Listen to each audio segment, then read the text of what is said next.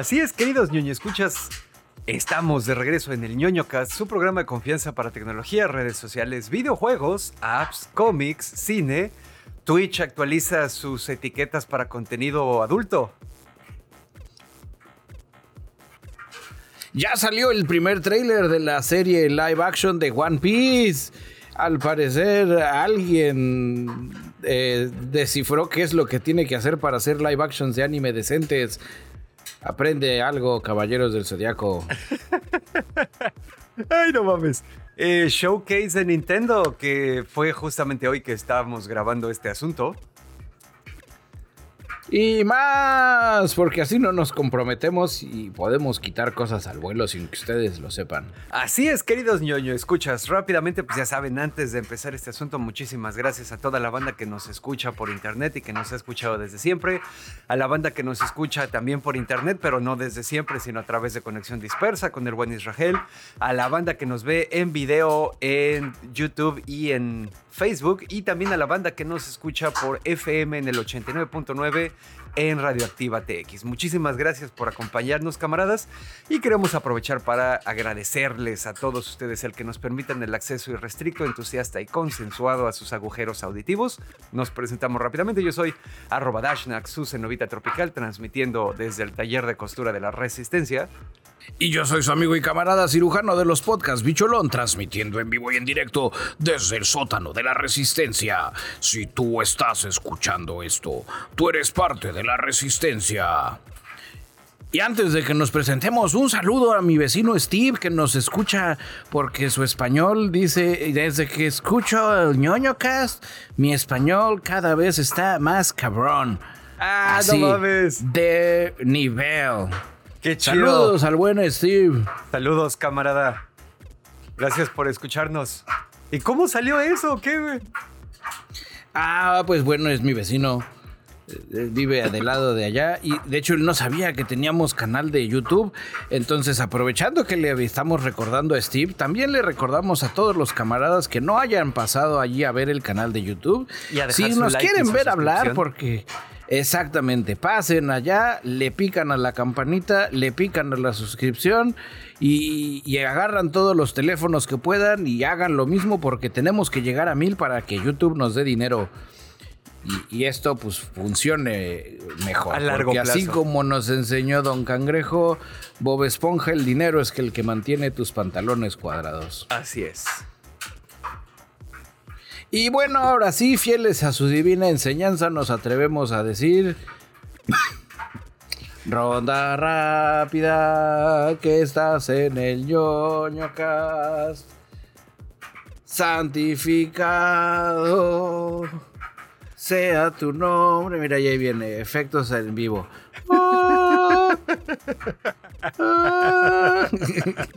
Ay, huevo. Ronda rápida. Cue, cuere, cue. Cuere, cuere, cuiri, cue, cui, cue. cui. Ya saben, camaradas, el drinking game, si esto está sincronizado o no está sincronizado. Venga, bicho, ahora qué pendejada quiere hacer Apple. Ay, pues. Está. No sé. Esto es ronda rápida.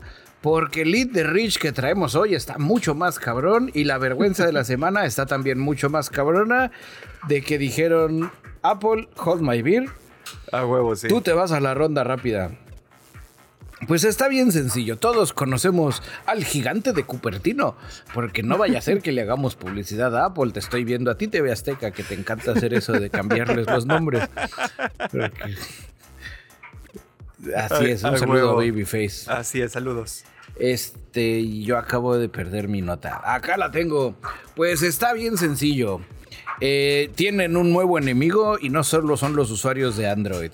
Ahora un enemigo acérrimo de Apple será Fruit Union Swiss, Sus, Susi, Swiss. ¿Cómo se dice Suiza en suizo? Los suizos, de hecho, hablan la versión suiza del alemán y hablan italiano. No hay una lengua suiza per se. Pues sí, pero, pero Suicí yo lo he oído en diferente. Creo que tal vez por eso lo he oído tantas, con tanta diferencia. La, el, la- el sindicato de fruteros suizos A huevo, sí. eh, que aquí lo traducen como la Asociación de Productores de Fruta de Suiza. Eh, ¿Por qué se pelearon con Apple? Porque Apple está demandándolos para que cambien su logo. ¿Cuál es el logo de los suizos? Es una manzana roja, así de un solo color, con una curvita como sensual y una cruz blanca como la bandera suiza, ¿no? Ok. Apple dijo, usted no puede tener ese logo, usted no es Apple. y ellos le dijeron, pero somos, pero somos la Asociación de Productores de Fruta de Suiza y lo que más vendemos son manzanas. Exacto. Y Apple dijo, nada, nada, nada. Y esto viene, te digo, desde 2017. Apple solicitó al Instituto Suizo de la Propiedad Intelectual los derechos sobre una representación realista en blanco y negro de una manzana Granny Smith. Güey, que se eh, vayan a la verga. Ellos no inventaron las manzanas, no mames, güey. Es lo que yo digo. Eh, la lista de usos potenciales eran productos electrónicos, digitales, audiovisuales. En 2022, el Instituto de la Propiedad Intelectual de Cosas en Suiza le dijo sí en ciertas categorías. Ok. Apple dijo, pues no, insistió y apeló el caso. Eh, citando a, a nuestro medio hermano Wired, eh, donde ellos tenían aquí al director de Fruit Union Swiss, Jimmy Marietos, dijo, eh, tenemos dificultades para entender este caso con Apple porque no es que estén tratando de proteger su manzana mordida, eh, su objetivo es poseer los derechos de una manzana real algo casi universal que debería de ser libre de uso para todos, pues sobre todo nosotros que vendemos manzanas. podríamos entrar en un terreno resbaladizo cada vez que hiciéramos publicidad con una manzana. Al final, en 2010, porque hay un precedente, eh, la compañía consiguió un acuerdo extrajudicial con una pequeña cooperativa de supermercados suizos en la que declaraba que nunca pondrían una marca de mordedura en su logo de manzana roja brillante dentro de un carrito de compras. Ya sabes, así como no sé, creo que, creo, que Apple está aplicando el, el te demuestro mi músculo legal para al final llegar a un acuerdo y que no muerdas la manzana. Que podrían empezar por ahí, pero, pero no estoy seguro. Pero es una mamada, güey, que se vayan a la verga. Así es que ya saben, ustedes camaradas, hagan sus, logos de manzanas. Mordidas. Pónganles nombres de manzanas y mordidas y así.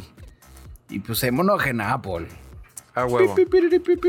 Sabemos, queridos ñoño, escuchas que eh, tanto Apple Music como Amazon Music han estado eh, empezando a sacar una nueva categoría en su servicio de música con eh, un nivel así como más acá mamalón de calidad en la música, música en hi-fi, por ejemplo, no tratando de que no esté comprimida y lo que sea, ¿no?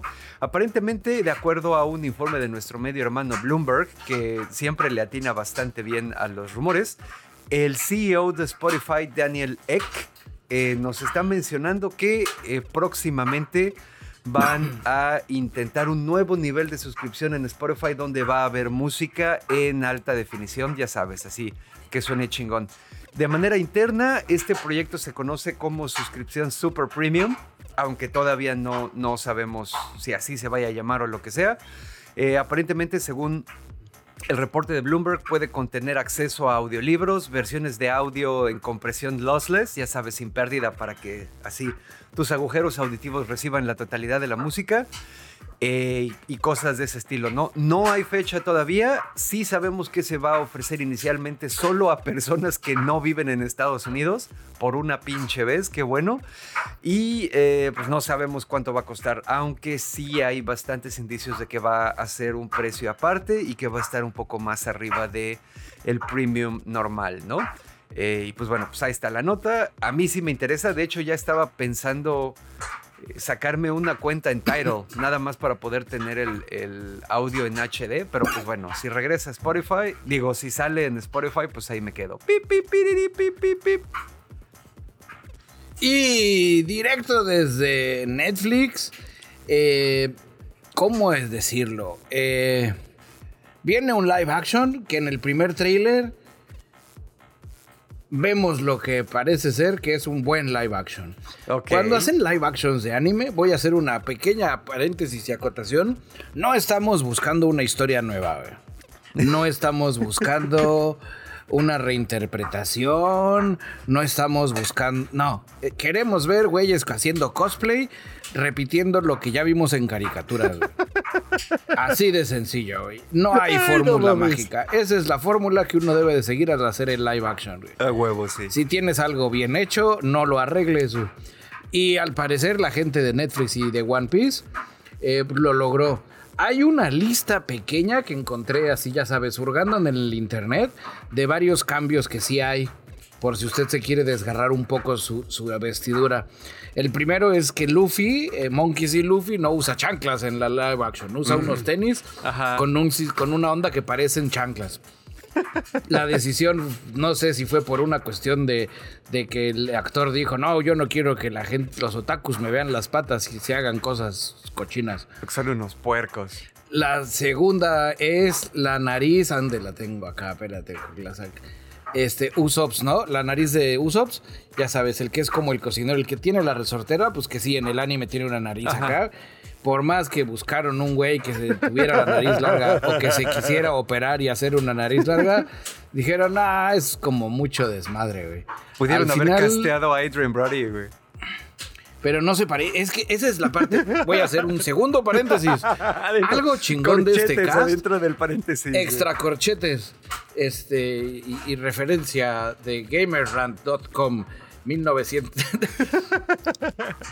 Uno de los principales problemas que tenían los live actions de anime clásicos es de que solo buscaban actores en Japón y cuando tenías un anime diverso o un manga diverso era raro ver a todos los japoneses con peluca güera y pupilentes azules Los eurojaponeses, o, o al sí. japonés o al japonés más moreno que encontraban, güey. Y, y tú vas a hacer este cuate que es el, el, eh, ya sabes. Y ajá. En esta ocasión lograron el glitch. Buscaron person actores que tal vez no sean de la nacionalidad correcta, pero dan el gatazo, güey. Ok. Ya sabes dónde. Creo que ese Luffy, sí, Luffy es este paisano, güey. Déjame me fact chequeo. ¿Paisano de quién? ¿De nosotros? De nosotros, ¿Luffy es mexa? ¿O bueno, latino? el actor. El actor que Ah. interpreta a, a ser Luffy es paisano, güey. Y ya que lo ves así, con su trajecito de ser Luffy, dices, ¡ay! Ahora todo es más claro, güey. Ok, ok. Esa Va. actitud acá, vale verga, güey. Esa solo podía venir de. Latinoamérica, Ah, güey. huevo, sí. Y bueno, y así a todos se fueron por ese camino. Eh, los detalles que te digo que son los cambios, la verdad son muy pendejos, como que hay cambios de ropa en los personajes durante la serie, pero dices, pues sí, pues no van a salir vestidos igual, no son los Simpsons, güey. Claro. Eh, hay un tema de Zoro, de, de que la historia de origen en el manga nunca te enseñan el güey con el que se puso en la madre y aquí sí. Pero fuera de eso, es un hermoso copy-paste del anime o del manga al- a la pantalla, güey. También con la diferencia que no va a durar 18 horas ni van a ser 400 películas, güey. Comprimieron la primera parte, que es lo importante, güey, y es lo que nos van a dar. ¿Cuándo sale esta maravilla? Agosto 31, 2023. Ahí les compartimos en el canal de Telegram de la Resistencia y en el servidor de Mastodon de la Resistencia el trailer. A huevo. Si es que viven bajo una piedra, porque si les gusta ya seguro les salió en YouTube. Así es. Pip, pip, piriri, pip, pip. Twitch, como saben, hace tiempo que ya no se dedica únicamente a la transmisión de videojuegos y de esports. Ya ha hecho otras cosas como la Kings League o así como que cosas bastante más cachondas y de caliente ñoños. Eh, ya parece que dieron marcha atrás a ese asunto de ponerse todos moralistas y juzgones. ¿Te acuerdas que lo hemos estado cubriendo? Sin embargo, anunciaron que van a introducir un nuevo conjunto de etiquetas de contenido que va a requerir que los streamers indiquen qué canales y qué transmisiones contendrán cosas como, ahí les va, eh, temas sexuales, violencia gráfica, drogas, intoxicación o consumo excesivo de tabaco, juegos de azar, blasfemias o vulgaridades significativas. Eh, estas etiquetas se van a Virgen lanzar. Santísima. Exactamente. Estas etiquetas se van a lanzar para todos los usuarios de Twitch. Y también cuando uno, un streamer esté jugando algún juego que tenga una clasificación para, ya sabes, mayor de 17 años, automáticamente se van a empezar a, aplicar las etiquetas, ya sea mayor de 17 años o exclusivamente para adultos, ¿no? Eh, también aquí están saliendo a decir que no se espanten. El director de productos de Twitch, un camarada, un camarada que se llama Tom Berrilli, salió a decir que no se espanten. Este pedo no es para empezar a penalizar gente, no te vamos a tirar el stream si las pones, no nada. Les van a dar 30 días para que los usuarios se acostumbren. Si, si eh, tu stream contiene alguna de las cosas para las que ya hay etiqueta y no pones la etiqueta, Twitch te va a mandar un aviso, pero no te va a tumbar el canal ni nada. Es la cagaste, papá, para que aprendas, ¿no? Hasta, hasta dónde sí se pone, hasta dónde no y lo que sea. Otra cosa que está interesante es que estas etiquetas son dinámicas y se pueden quitar y poner al vuelo durante la transmisión. Si tienes una transmisión de cinco horas y oh. solo blasfemas durante una hora, pues pones esa etiqueta y luego contenido sexual durante la otra hora, pues pones la etiqueta, ¿no? Eh, entonces, pues así se la van a ir llevando. Eh, dicen que sí, que no, no. Insiste mucho la empresa en que así decirle a los streamers, como streamer, no te espantes. Esto es para nuestros espectadores. A ti no te queremos atorar de ninguna manera. Entonces, pues ahí a ver qué onda con eso. Y buenas noticias, camaradas. Nos mudamos todos a Europa, al menos a hacer viajes de ir a comprar celulares allá. La Unión Europea aprueba una ley para que los teléfonos móviles deban tener baterías fáciles de reemplazar. Puta, por fin, güey. combo breaker. Apple, quédate con tu logo de la manzana suizo. Ahora vas a tener que ver cómo chingados le haces para que los iPhones se les pueda cambiar la batería fácil. Eh, fíjate que, bueno, esto que dices de que la Unión Europea está, va a pasar esta ley y lo que sea, es parte de un movimiento global que se llama el derecho a reparar y que es ideológicamente se trata de oponer a la obsolescencia planeada. Sin embargo, ahorita que hablaste de Apple, aquí les voy a hacer un paréntesis cultural. Estos güeyes, los, los güeyes de Apple, igual como de costumbre hacen las tecnológicas grandes, de dientes para afuera en Estados Unidos estaban mame y mame que sí, que está chido, que no sé qué. Y por atrás estaban preparando su plan de manera que cuando tú le solicitas a Apple piezas dentro de su programa de autorreparación y del derecho a reparar, te los mandan junto con como 20 kilos de equipo y pendejadas y tienes que meter un pinche depósito de casi mil dólares, güey. Lo que se llama malicious compliance. Están cumpliendo con la ley, pero es tan pinche inconveniente hacer uso del servicio de Apple que nadie lo quiere, güey. Pero la Unión Europea es cabrona, güey. Sí, ellos sí cuidan, mucho mejor a sus consumidores si alguien les puede poner un 4, si ves, ya le van a poner USB-C a los iPhones en Europa, güey. Ajá, ajá. O sea, ya dijeron, ah, pues a mí no me haces pendejo, güey. O le pones USB. es como el chiste de la gallina de Polo Polo, de, de, Dios y la gallina. Que al final de que todos los animales pasaban, ¿no? Y que la jirafa, este mi cuello, y que decía, no, pues está chingón, así ves de lejos, y, y los cuernitos pispiretos, y que al final la gallina le dice, a mí no me haces pendeja, o haces más grande el culo o más chico el huevo. Así es. Así es la Unión Europea, es como la gallina del chiste de Polo Polo. Definitivamente. Eh, de las cosas interesantes es eso mismo que menciona Dashquack, donde ya no están haciendo nada de que sea fácil de reparar tu iPhone, sino de que no, maestro, la ley dice que la batería sea fácil de reemplazar. ¿Qué es fácil? Nosotros lo vamos a decir. A ver, estoy buscando si viene por acá. Sí, prohíbe que haya uso de pegamento para sujetar las baterías en, el en los dispositivos electrónicos y que tú lo puedas hacer en tu casa, güey. Así. Nada de que te tienes que ir a algún lado y que allá le meten acá las herramientas. Pues no. Cualquier hijo de vecino, güey, con su llave Allen, su destornillador de relojero, güey, eh, una tarjeta de crédito, güey, lo tiene que poder hacer, güey. Ok. Nada de que tengas que pedir el kit, porque en, algunos teléfonos, creo que incluidos el iPhone, para reparar la batería, te chingas la pantalla, güey. O sea, se va con todo y pantalla, güey. Y para cambiar la pantalla, pues va con todo y batería, que son como una, como una pieza única. Si se te joden las dos, ya chingaste porque pues, de todas maneras. no le pierdes en la inversión. Ajá. No le pierdes. Pero sí, Unión Europea, muchas felicidades. retiro lo dicho cuando decía que a veces están muy güeyes. Hay veces que la necedad, la necedad producto de la ignorancia en nuestros gobernantes es redituable. Ay, vete a la verga, güey. Y pues bueno, creo que con eso ya terminamos la ronda rápida, si no me equivoco. Usted está informado. Ronda Rápida es una coproducción de ñoño Cast Investigation Reports, la neon europea necedad que a veces funciona, y Spotify Super Premium. Próximamente espere Spotify Ultra Super Premium Premium. Pro. Acuérdate que el Pro siempre es exacto. Plus. El Plus, porque ahorita el Plus es lo de hoy. Eh, yo les traigo aquí igual otra nota dentro de este plan de Sony de seguirle dando en la madre a los villanos de Spider-Man y convertirlos en antihéroes todos piteros.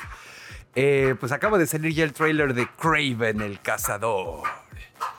Eh, Craven. Así es. Interpretado, el protagonista, Craven, va a ser interpretado por Aaron Taylor Johnson, que no hay que confundirlo con Anya Taylor Joy que es el güey que interpreta. Es el Quicksilver. El es el Quicksilver de Marvel. El que es hermano de la Scarlet Witch, que la Scarlet Witch sigue, y a este güey se lo quiebran, porque el Quicksilver de Fox es este. Evan Peters. Eso es el este, American Horror Story. Exactamente. Entonces, bueno, este güey, Aaron Taylor Johnson, va a interpretar a Craven. Ya vimos el trailer. Se ve rarito e interesante a la vez. Digo, yo, yo recuerdo que en los cómics Craven es medio metahumano. El güey toma un suero que le da más agilidad y más fuerza y le incrementa los sentidos, que ya sabes que es como, ese es como el power set estándar de los, de los sueros místicos. Lo mismo que te hace eh, la planta de Black Panther o lo mismo que te hace el suero del super soldado, ¿no? Pero que se lo dan en una tribu secreta africana acá, mamalona y que con eso él tiene así, pero no tiene tan super sentidos, tiene así como fuerza eh, no sobrehumana, pero no normal. Ajá. Más allá del promedio. Ya sabes, así, donde es lo suficiente para aguantar un putazo de Spider-Man, pero no tanto como para matarlo de un chingadazo. Exacto, sí. Y tiene agilidad cabrona. Pero no como Spider-Man. Pero no como Spider-Man, pero, pero, pero es, lo más ágil que un gimnasta olímpico, por ejemplo pero no llega a los niveles de Spider-Man. Sí, que esa fue mi duda, porque aquí en el trailer, spoiler, vemos que le cae como, como mengambrea de león. Ajá. Ya sabes, que le, cae una gota de sangre de león. Ajá. Y ahí esa parte es donde uno dice, así no funciona ese pedo, güey. Así es donde uno dice, Sony, vas a tener que explicarnos un poco ahí ese abarrote, güey. O sea, te vas a tener que invertirle tres minutos al león animado que comió algo radioactivo. Al huevo, sí. Porque aparte también en este trailer nos enseñan que este Craven del universo de Sony tiene una extraña conexión con los animales. No sé si es un pedo Aquaman que los controla o si puede ver a través de ellos o, qué o conexión telepática, ciónica. No sé, güey. Solo nos dicen que hay una conexión con los animales.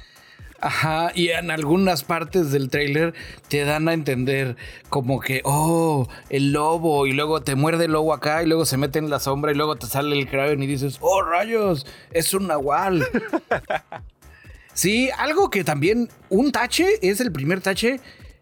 El trailer está editado con las patas, güey. Es de esos trailers que ya te contaron la película, güey.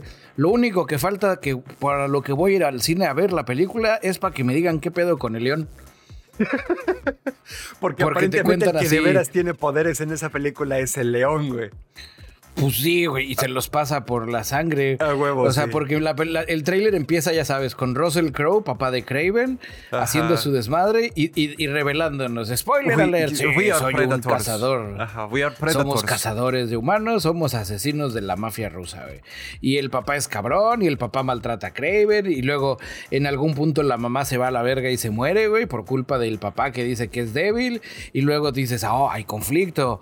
Y luego resuelven el conflicto en el mismo tráiler porque te dice, sí, tú eres débil como tu madre, te vas a la verga. Y dices, oh. y ahí se quedó el güey, mm". ajá. Y luego es donde sale León y la gotita de sangre de León le cae en la herida a Craven y dices, oh, pero no nos van a enseñar al Craven. Y no, nos enseñan a Craven usando sus poderes y diciéndole al papá, tú no eres acá porque yo... Y, y ya todo, es la pinche película, güey.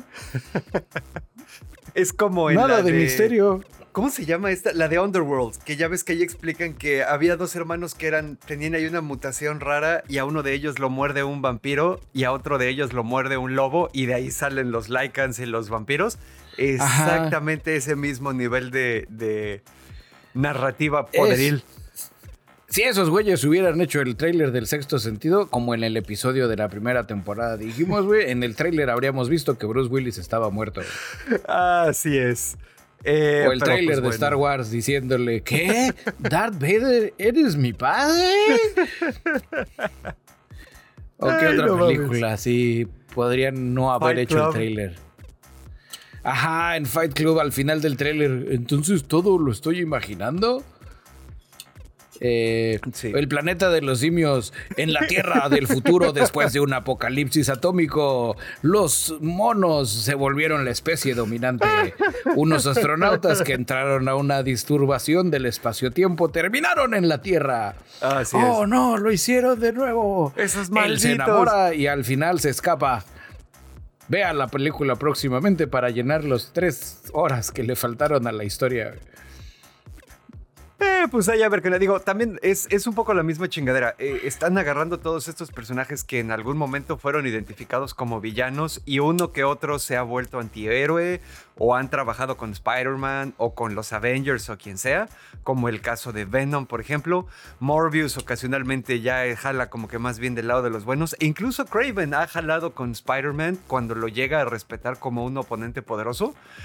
Pero pues sí es así como que, o sea, ¿qué te digo, güey? Si eres muy fan de Kraven, si eres muy fan de Kraven, pues sí, vas a disfrutar la película. La neta está, las secuencias de acción, ya vi por qué es clasificación R. Ay, el pedo de la nariz, así que le arranca la nariz un cabrón y se le escupe a la cámara, güey cuando machetea al otro vato así, que tú dices, no, lo va, ¡oh, la madre, güey! Hay un güey que, le, agarra la cabeza con una trampa para osos, ¿no? Que se la agarra así como que por atrás y ¡pah! Nada más así como se cierra la, trampa, güey. Esa parte puedo decir, respeto tu nivel de gore. Eh, sale Rino también. Porque en el tráiler te digo, no hay nada críptico. Aparece un científico y le dice, vas a saber por qué me dicen Rino. Y, ahí lo pudieron haber dejado. Así donde dice, ¿será? ¿No será? Mm. Pero el güey se inyecta así como mutágeno de los tortugas ninja y la piel se le empieza a poner como de rinoceronte, güey. A lo mejor dices, ah, pues va a ser rino. A, lo mejor de ahí se agarran para explicar los poderes de Craven. Porque parece que en esa película están investigando cómo pasar cosas de animales a humanos y a lo mejor pues entonces el, el pinche león este es el león así ya sabes súper mutante que se escapó del laboratorio y por eso... El león de melena negra. así es. A propósito de animales y de gente que se transforma, a huevo. Yo les traigo hoy en Animales Fantásticos.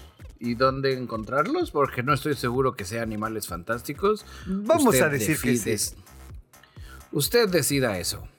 Ahí está, camarada. Todo esto comenzó en Carolina del Norte, la Carolina Buena, Ajá. Donde un hombre en Asheville, que así se llama su pueblo, eh, pues tenía problemas con un oso negro. Ya sabes que el oso se le metía al jardín de atrás y que me desmadra las plantas y que me eh, dejé mis, salchichas para asar ahí afuera y se las comió. No mames. Se comió a mi mascota. Eh, sí, entonces el güey dijo, mmm, resolveré el problema pensando fuera de la caja y qué mejor que fuera de la caja que una caricatura de Warner. Pidió por internet un traje de oso grizzly. ya sabes, porque en su lógica, ¿a quién le tienen miedo los osos negros? Ajá. Mm, mm, y así, ya sabes, haciendo sus diagramas y todo, investigación en la biblioteca, así de depredadores naturales de osos negros oso grizzly. Y el, mmm, como comercial de Amazon. Se fue a Amazon, se compró su disfraz de oso grizzly, güey. Y ahí lo tenía eh, cerquita de la puerta. Y ya vio que estaba el oso, güey. Se disfrazó y sale, güey. ¡Ah! Soy un oso grizzly. Ay, no mames, no te creo, güey. Ok. Tenemos el video, que eso es lo más chingón. En alguna parte de estas voy a comenzarlo a poner. Como podrán ver en el video, si es que nos están viendo y si no lo están viendo, con mis poderes de narrativa descriptiva e imagen verbal emotiva, Ajá. les describiré lo que ocurre. Podemos ver que la pareja del hombre disfrazado está grabando desde adentro de la casa en una distancia segura. Vemos al oso negro que camina merodeando el patio trasero, como diciendo, jajaja, Ay, no nadie mames, es más cabrón que yo porque soy un oso negro en Carolina del Norte. Estaré oseando hasta que quiera porque me da la regalada gana. En ese momento observamos cómo de un lado del encuadre aparece el hombre con medio disfraz de oso grizzly, como algo así de la cintura para arriba, como una playera de peluche y una cabeza de botarga. El oso negro lo voltea a ver y dice, ¡a la madre! Y sale corriendo. güey. No mames, neta. O sea, sí funcionó este pedo. Yo pensé que la Así historia es. iba a acabar con y luego el oso se lo comió o algo así, güey. Eh, no, no, no. La moraleja de la historia, camaradas, la investigación siempre da sus frutos. Cuando tengas un problema, investiga. Y piensa como caricatura. güey. Ay, no mames, no lo puedo creer, güey. Ok, ok. Pues bien por el camarada.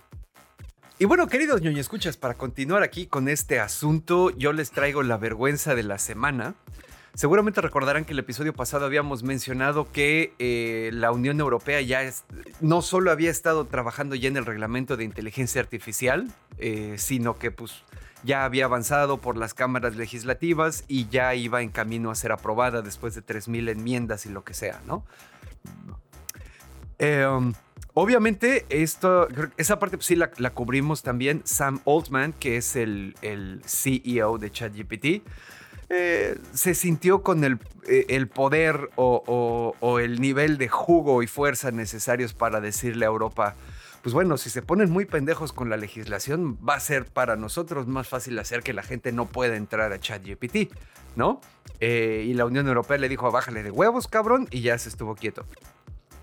Gracias a nuestro medio hermano, la revista Time, eh, sacaron a la luz que OpenAI, la compañía que ya sabemos que desarrolló ChatGPT, todas sus versiones y también DALI, que es esta inteligencia artificial generativa de imágenes a partir de texto, mientras, mientras por un lado eh, Sam Altman, el CEO de la compañía, hacía así, ya sabes, declaraciones a diestra y siniestra y salía en todos lados diciendo, sí, la inteligencia artificial debe ser regulada, que no sé qué su compañía estaba cabildeando a las instituciones de la Unión Europea para que le bajaran de huevos a la legislación. Oh, no. Sorprendiendo absolutamente a nadie. Mientras este güey decía que sí era importante regularlas y lo que sea para proteger a la gente, bla, bla, bla, tenía a su departamento legal y a sus eh, cabilderos y lo que sea tratando de convencer a la Unión Europea de que relajaran las restricciones en varios de los asuntos. Y em, aparentemente, eh, pues bueno, parece que sí, sí, sí influyeron algunas cosas. Eh, esto que está diciendo la revista Times se basa en un informe de siete páginas que se les liqueó a OpenAI y que consiguió la revista Time. Lo presentaron en 2022 y en este informe se veía como la empresa le estaba instando a la Unión Europea a eliminar ciertas definiciones de los borradores de la legislación que, ¿se acuerdan que les hablamos de, la- de cómo iban a estar categorizadas con alto riesgo, riesgo inaceptable, bla, bla, bla, bla, bla, bla? La, la forma original de la legislación en la Unión Europea hubiera acabado categorizando a ChatGPT como de alto riesgo, güey. Y gracias a ese cabildeo que hicieron, ya no. Ya no, ya no queda como, como alto riesgo y claramente en, en el, en, uno del, en el texto final, o bueno, más final, ya sabes, final, final de verdad, punto docx, eh, sí se ve, se ve el lenguaje así que se nota claramente introducido por las cosas que dijeron los lobistas de OpenAI, ¿no? Los cabilderos. Entonces, pues bueno, eh, obviamente, pues entonces, eso, esa parte no debería sorprendernos de ninguna manera. eh, pero pues bueno, aquí tenemos a la camarada Sarah Chender, asesora de políticas senior de la European Digital Rights, es una organización que se dedica a estas cosas. Pues obviamente ya salió a decir que estos cabrones de OpenAI son unos pinches hipócritas y que están priorizando sus intereses financieros. eh, disfrazándolos bajo el argumento de la utilidad y beneficio público de la inteligencia artificial, ¿no? En este caso de Sam Altman, eh, sí parece que el güey como que todavía no sabe por dónde moverse y el güey cree que es Littlefinger cuando en realidad es Hodor o cree que está jugando ajedrez en cuatro dimensiones, güey porque primero empieza, eh, ¿te acuerdas cuando también cubrimos la nota de que había varias personas de la industria que habían sacado una carta abierta donde pedían una moratoria de seis meses a la investigación con inteligencia artificial?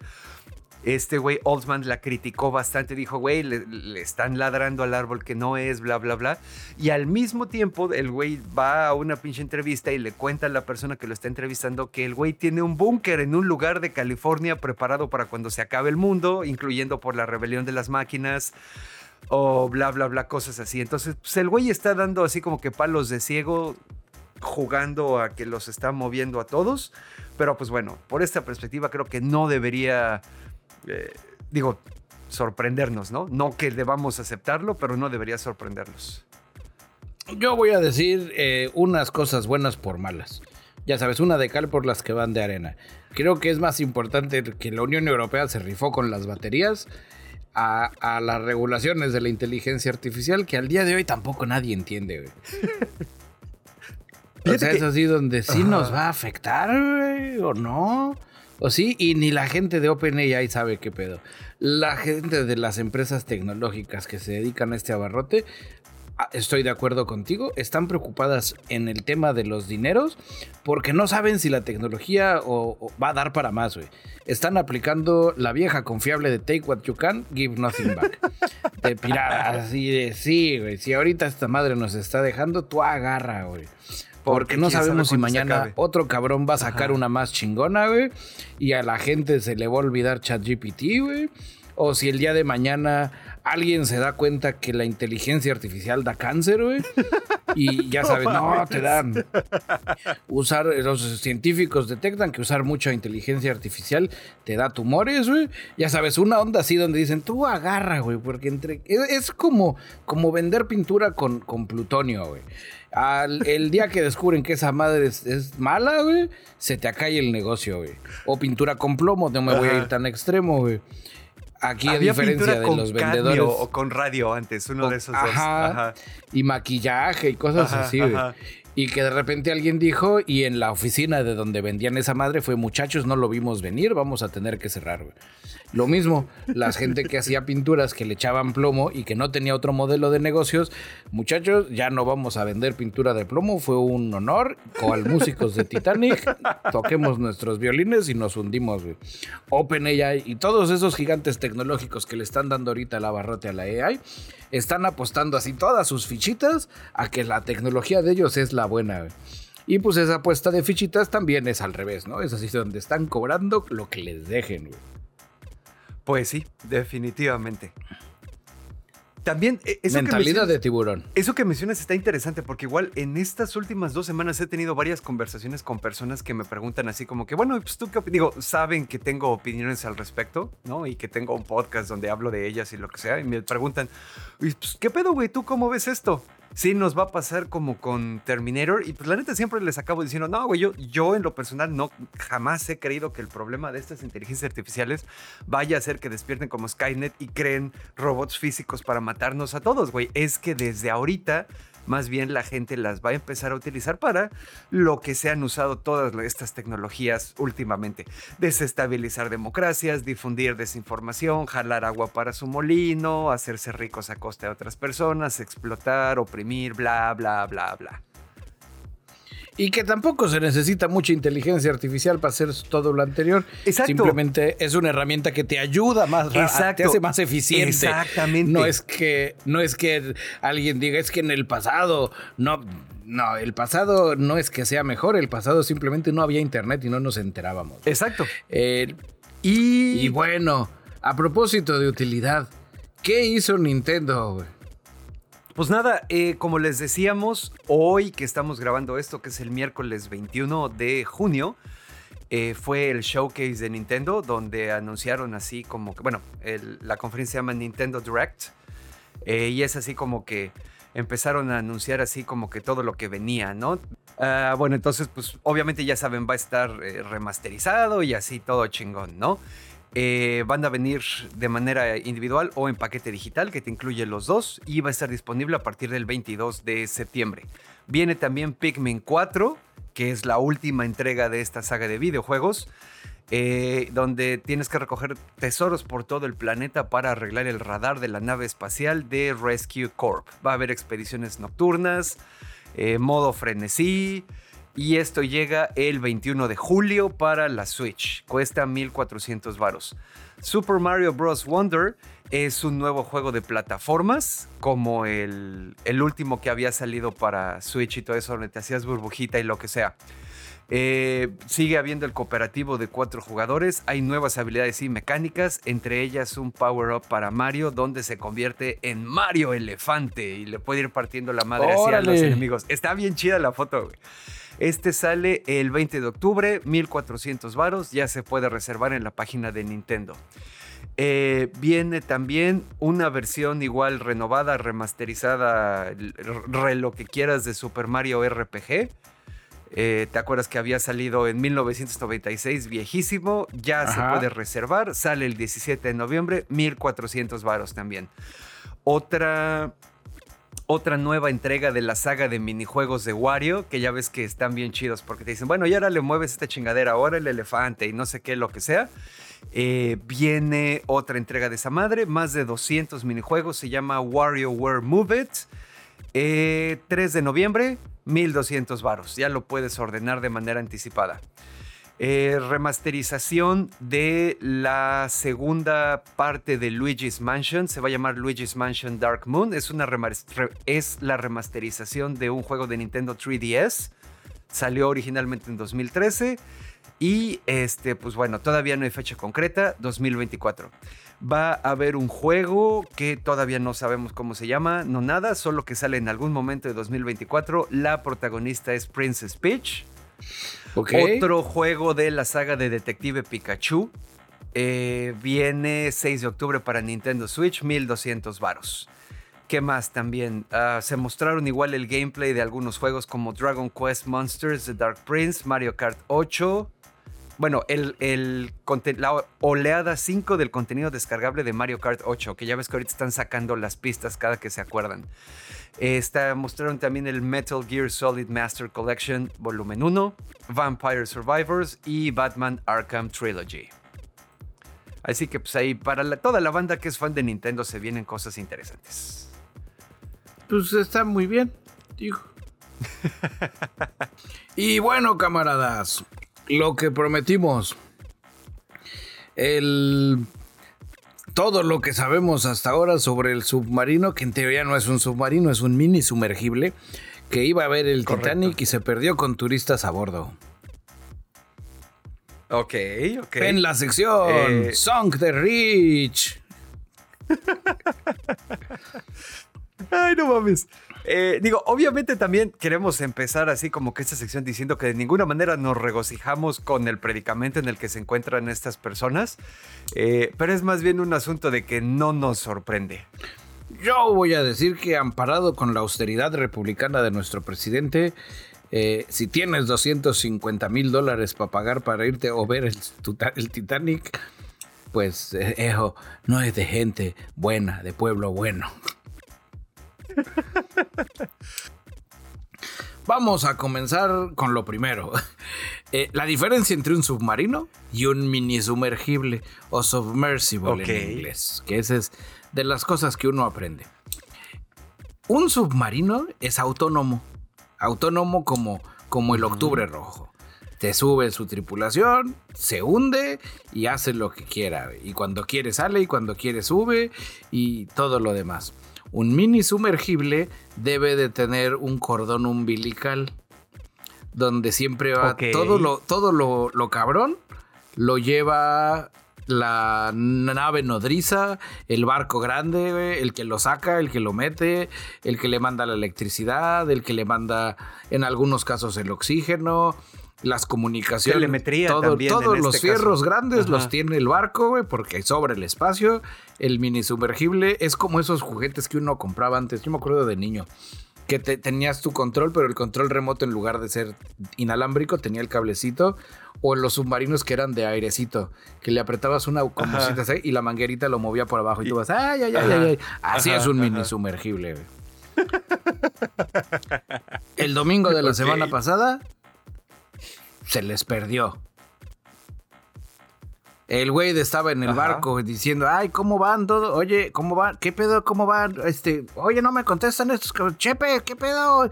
Revisa el cable, güey. Ay, patrón, no me lo va a creer. ya sabes. Así que ya entra el güey a la cabina con el cable en la mano, güey, porque pues se perdió. Yo traigo ahí varias cosillas también que, que sabía. Algo que sí, que me parece como que muy ad hoc con la manera en la que ocurren estas tragedias, güey. El director de operaciones marinas de Ocean Gate, un cabrón que se llama David Lockridge, lo corrieron en enero de 2018 después de que le presentó al CEO, este güey Stockton Rush, el que va manejando esa madre, güey, después de que le presentó un reporte de control de calidad de este submarino diciendo, güey, no deberíamos usar esta madre, güey.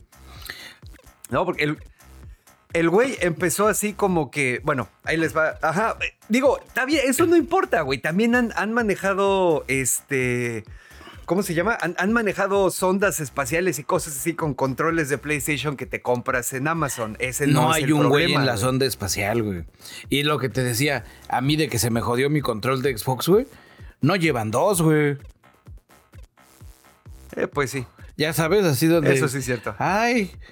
O si es, te digo, si es control de Xbox, se acabó la pila, güey. ¿Quién trae el? Creo que es de PlayStation, sí. No, pues yo el mío es de Xbox, por Bueno, eso decía el de Xbox y ese ni- lleva pilas, el de ni siquiera llegamos a- trae las pilas adentro. Pero tú dale, tú dale. Tú, tú sigue. Ni siquiera llegamos a esa parte todavía. El camarada, este güey, Lockridge, dice que este reporte detallaba numerosas, eh, numerosos asuntos que eran eh, riesgos de seguridad bastante serios. Incluía cosas como eh, fallas visibles en la fibra de carbono que, le, que sus proveedores le dieron a Ocean Gate para crear el casco de la nave, ¿no? Es un, es un tipo de, de- de material que es de fibra de carbono, el casco.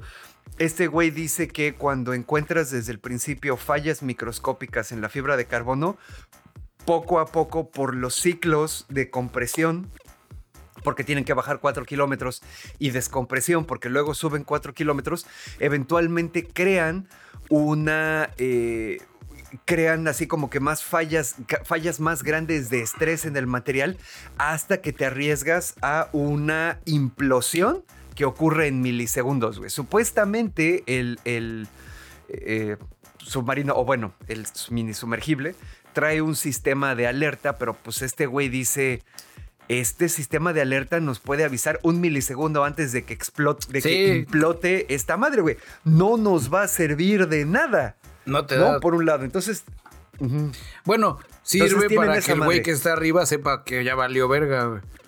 O sea, Pues, ya sabes. e- esa es la otra. La, la telemetría que traen, la manera en la que los guían para llegar a ver el chingado Titanic, ellos no ven un carajo, güey.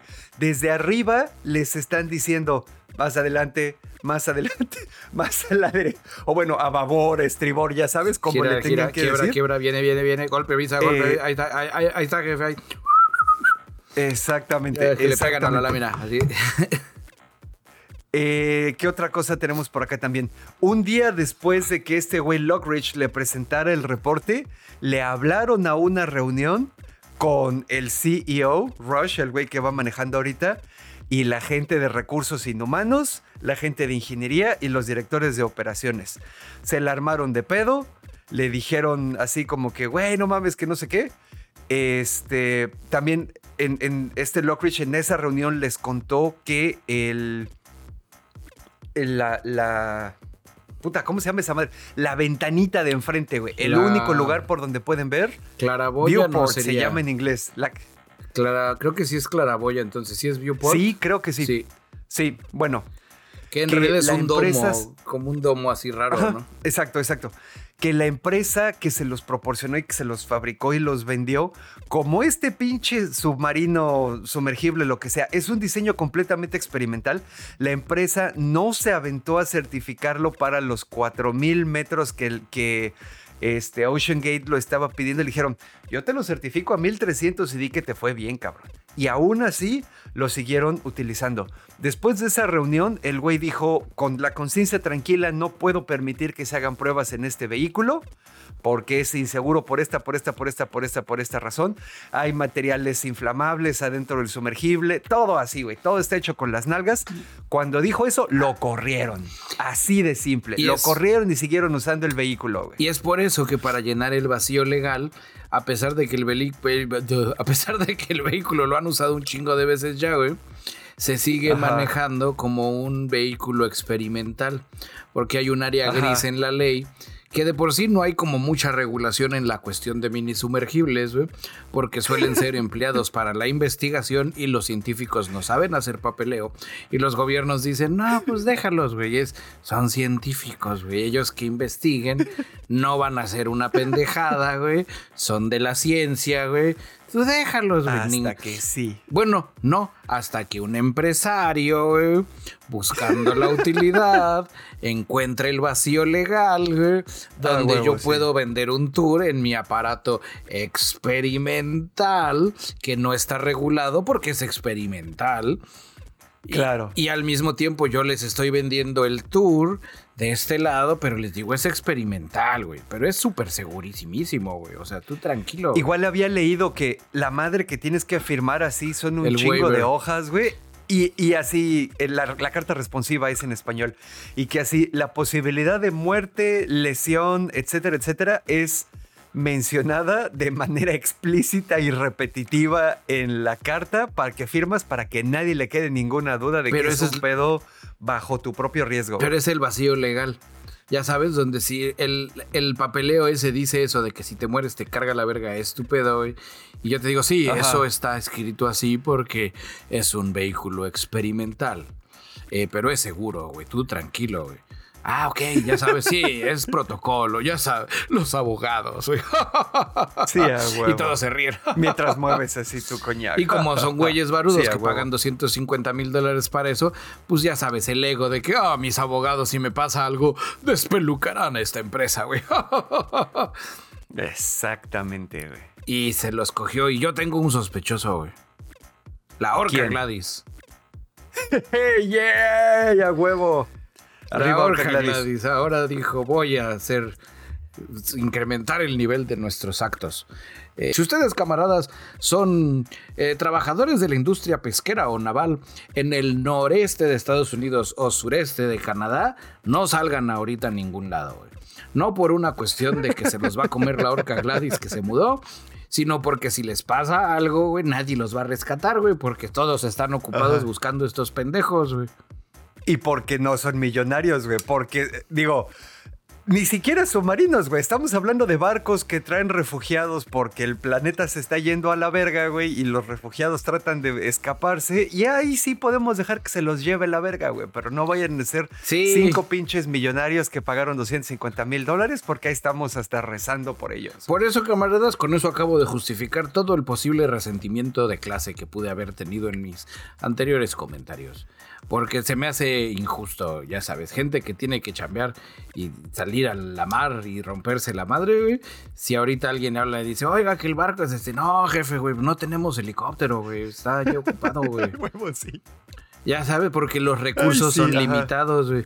Y porque suelen esas madres, tanto la Guardia Costera como todos los cabrones que cuidan que no nos rompamos la madre en el mar, suelen tener como los bomberos, pues que estar haciendo sus calendarios una vez al año, pues para juntar recursos, güey. No nos regocijamos al respecto, más bien nos parece irónico a la vez que no nos sorprende de ninguna manera porque es, es el tipo de falla del libro de texto. Las películas que hacen donde, como la que vimos de Don't Look Up, es lo mismo, güey. Un multimillonario que dijo yo puedo agarrar el sol, güey, y valió verga todo. Como antes de que sigas, como dato curioso, eh, aunque suene a abuelita o a boomer, es donde vemos que hay más gente yendo al espacio, investigando en el espacio, que yendo al fondo del mar. Y antes de que me digan boomer y eso, tiene una razón bien simple, güey. No es lo mismo el vacío del espacio que la presión extrema de abajo del mar, güey. Si tú estás en la Ambos te estación... quieren matar, pero uno es más duro que otro. En la estación espacial, güey, si se pone cabrón el pedo, te pones tu traje de astronauta y esperas afuera, güey. A que alguien llegue, y te salve, güey. Y le haces así la parada. sabes, así de... O le pides, ajá. Bajan, qué pedo. En el fondo del mar, a cuatro kilómetros, güey. Aunque lleva. No hay trajes, güey, más bien. Así de sencillo. O sea, no hay traje. Ajá. I No, y tampoco hay, hay- Y ni siquiera hay una cantidad significativa de vehículos que puedan bajar 4 kilómetros. Esa es la razón por la que esta pendejada de sumergible es un vehículo experimental, güey, porque no había para lo que lo querían. Dentro de las otras cosas que me puse a investigar, porque soy hombre de ciencia, güey, no es lo mismo. Y tengo aquí casualmente, ah, mi fiel amiga, una lata de Coca-Cola.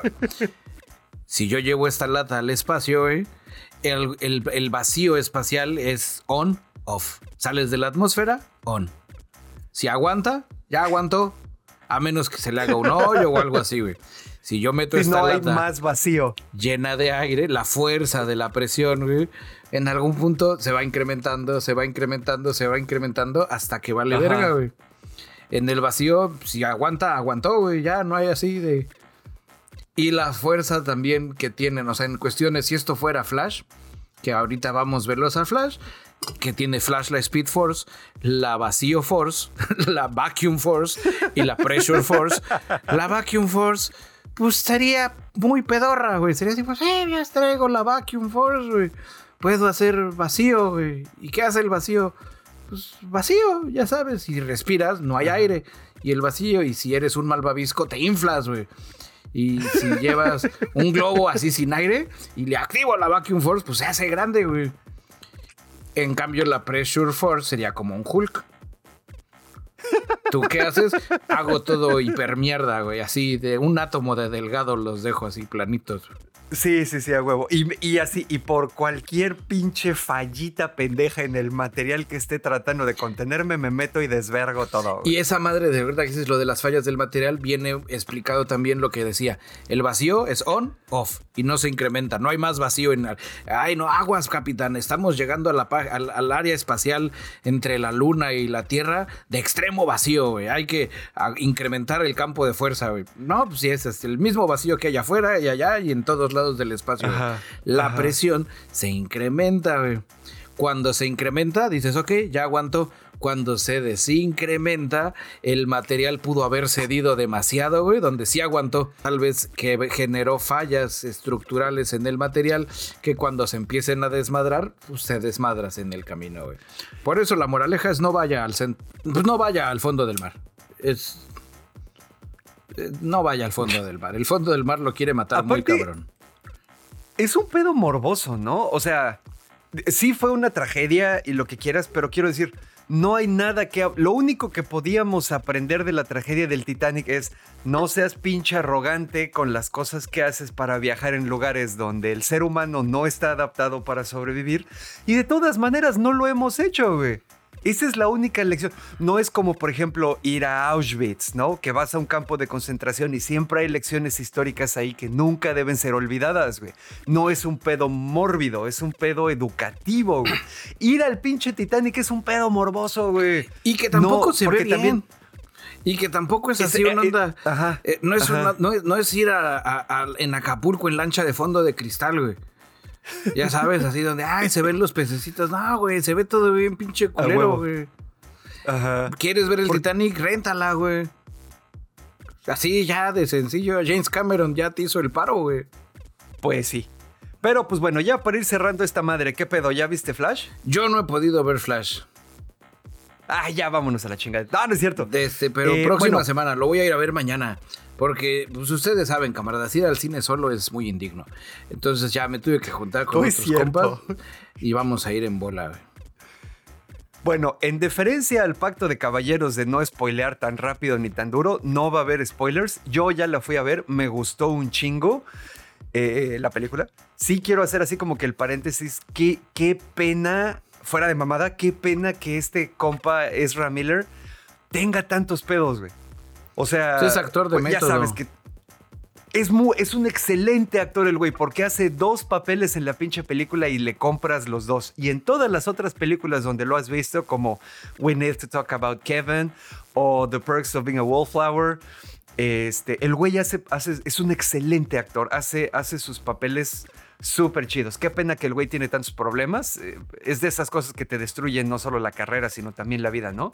Dicho esto, la película está muy chingona, tiene una duración apropiada de 2 horas 35 minutos. Oh, qué bueno. Eh, el humor apropiado. Tú sabes que Flash es también personaje que Es es, así como que mucho comic relief, pero la película no es una pinche película así de comedia nada más, es solo este güey que es chistosito. Entonces está bien manejado.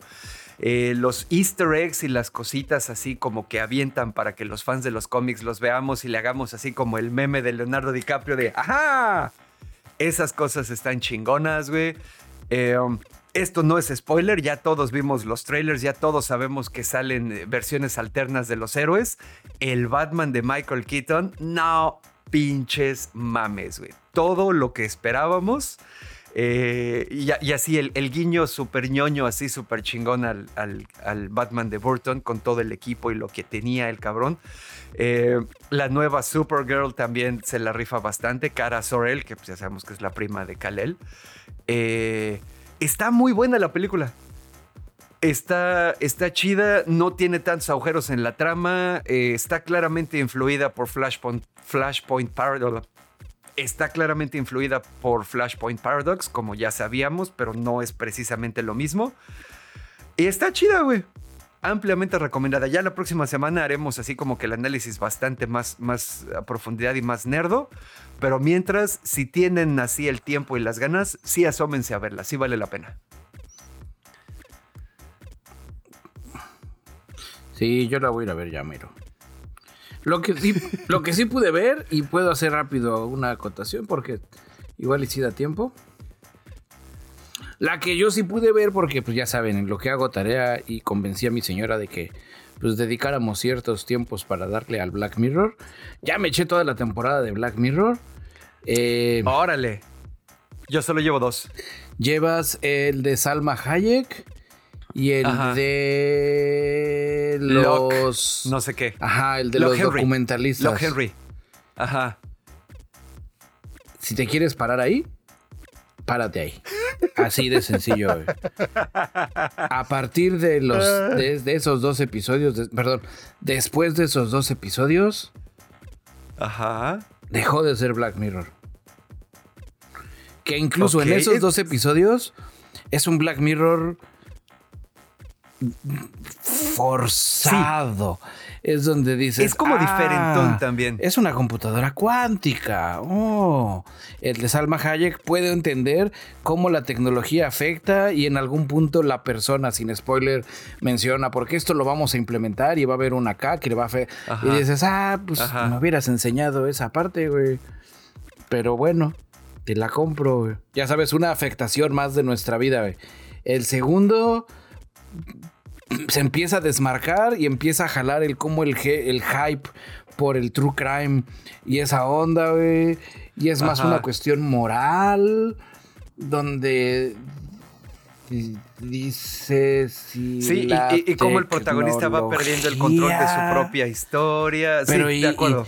Y, la tecnología es los VHS son malos. Ya sabes, es- Sí, no, no está para nada tan claro, sí, sí, de acuerdo. El siguiente episodio es ¿cuál es? Ay, ayúdame con la- el nombre. El siguiente creo que es el de los paparazzi. No, el siguiente es el de los astronautas. Ese sí parece Black Mirror, la premisa es tecnológica, pero tiene una cantidad de agujeros en la trama y de lazy writing que De plano. en algún punto del, al final del episodio le decía a mi esposa, oye, es que... ¿Por qué nadie de la NASA dijo nada, güey? Porque son astronautas. Ok. Y mi esposa me dice, ah, porque si la NASA hubiera dicho eso, no habría habido episodio. Ya. Eso es el ultimate lazy writing. Ya sabes, así de. Olvidan que los ñoños somos eh, consumidores sofisticados. Ajá, y, y parte de la tecnología que plantea el que genera el problema en ese mismo episodio no coincide con la línea de tiempo y con otros problemas que se generan. Es como si antes de inventar el radio, yo invento la televisión y tengo el problema de que es que no podemos mandar solo audio, güey. O mando audio y video o no. Pero si ya tienes la televisión, ¿por qué no la haces a la mitad, güey? Con obviamente Sí, tecnologías huevo. muchísimo más, más, más disonantes, así de que. ¿Por qué no lo hicieron? Acuérdense de esto. ¿Por qué no hicieron la premisa de que uno acá y otro acá? ¿Por qué no la hicieron al revés? Críptico el asunto. El siguiente episodio. el de los paparazzis, muy buen episodio de otra cosa. Ya sabes, es así donde dices, hubiera sido un excelente episodio del Gabinete de Curiosidades de Guillermo del Toro, güey. Así. Ok. Está, eh, pero te quedas acá de. Eso no es. Hasta googleas. Eso no es Black Mirror. Los. Spoiler. Son de tecnología. Los. Ajá. Y así, claro, los puedo ver perfectamente, camaradas, no haciéndome caso, viéndola y diciendo, pinche bicholón, ya lo entendí, güey. Sí, tenía razón, güey. El episodio de Ok. Demonios 78, igual es un excelente episodio para el gabinete de curiosidades del, de Guillermo del Toro, güey. También maneja una premisa que dices, pues esa ya la dijo Chambalaya en su película de la cabaña, güey. Así donde dices, oye Black Mirror, ¿qué pedo? Llegaste tarde, güey. Normalmente tú eras el que llegabas y, y marcaba el, la tendencia y ahora estás haciendo una película Ajá, de Jambalaya, güey. Ajá, güey. Ok, ok. Y, y hasta eso ni tan buena, güey. Las actuaciones muy divertidas y muy todo lo que quieras. Pero sí, al final te quedas así de... Black Mirror, el Black Mirror del que yo me enamoré. Terminabas Ajá. el episodio, apagabas la tele y mirabas al techo por dos horas, güey. Así de que te quedabas, verga, güey. Ajá. Está sí, sí, sí. cabrón, güey. Aquí es así donde, pues, ¿qué pedo vemos otro? ¿Quieres ir por un café? ya sabes, así de... ah. Sí, me, me- me dejó un poco desangelado el, al final, Black Mirror. Eh, no me bajaré de la franquicia todavía. Quiero creer que, que tal vez esto sea parte de un gran episodio de Black Mirror. Donde en realidad nos engañó y esto no era Black Mirror. Y en otro episodio vamos a descubrir, oh mierda, lo hicieron de nuevo. Porque sí, Ah, huevo, no, ya, ya, yo sé que no me vas a hacer caso, yo sé que los vas a ver y yo sé que te acordarás de mí. Está bien. Pues muchas gracias por la reseña, bicho. Y yo creo que ahora sí ya vámonos a la chingada porque ya llevamos un ratote diciéndole pendejadas aquí al micrófono. ¿Cómo la ves? Va, va, va. Totalmente de Pues acuerdo. bueno, queridos ñoño escuchas, ya saben, vámonos al carajo, avisos parroquiales rápidamente. Eh, si ustedes acaban de subir este desmadre y no saben qué onda, pueden entrar a nonocast.com. Ahí está nuestra landing page y desde ahí se pueden enterar de todo. Hay acceso a nuestras redes sociales en Facebook, Instagram, Twitter, al canal de Telegram de la Resistencia, al servidor de Mastodon de la Resistencia, a varios lugares donde el podcast es accesible tanto en audio como en video y al Patreon, donde a diferencia de otras redes, pues tratan de no enriquecerse tan culero a nuestra costa y nos permite a muchos tratar de vivir de lo que hacemos, ¿no? Entonces, pues ahí asómense, hay acceso a material exclusivo, material liberado con anticipación. Eh, ya saben también, por ejemplo, que incluso las versiones de video que subimos al Patreon tienen también detrás de cámaras eh, más historia, minutos extra, etcétera. Entonces, pues bueno, ahí asómense si quieren, si nos quieren echar la mano, eh, activen sus notificaciones y así van a estar enterados. Y aprovechando este pedo, y aprovechando este pedo, pues muchísimas gracias a nuestros queridos Patreons. Angelito, John Walker, Overlord, Sebastián Bajor, que es la familia de los Romo, Ferotis, Francisco Novelo, Manuel Núñez, Clau Maya, Clau Borbón, Diego Díaz, Orquín, Juan Antonio Papazul, Lalito, Tampiloredo, Los Sapos, Rosquillas, Sergei Shoshevich, Snow, Silu, David Luna, Santi Gamer, Blanqueken, Israel Lord Commander, la familia Rufián, Raúl. Ustedes, camaradas Patreon, son los episodios viejos de Black Mirror de mi corazón. Huevo. No, esas mamadas bueno, que ahora nos sí. están dando ahora. güey. Modernas. Y bueno, pues ahora sí, ya para irnos despidiendo, eh, muchísimas gracias por habernos acompañado. A todos los que nos escuchan en todos lados, Conexión Dispersa, en el 89.9 del FM, en Radioactiva TX en Tequisquiapan, a los que nos ven en Facebook, en YouTube, a los que nos escuchan por internet, a los que nos escuchan en Patreon, muchísimas gracias a todos, queridos niños escuchas. Nos escuchamos la próxima semana. Yo fui a Robadashnak, su cenovita tropical, transmitiendo desde el taller de costura de la Resistencia. Y yo soy su amigo y camarada cirujano de los podcasts Bicholón, transmitiendo en vivo y en directo desde el sótano de la resistencia. Si tú estás escuchando esto, tú eres parte de la resistencia. Y como todos los episodios, me despido diciendo ñoño, ñoño, ñoño, ñoño, ñoño, ñoño, cas. Pinche Black Mirror nuevo me dio ganas de volver a ver el viejo. De hecho, sí, vi dos episodios viejos.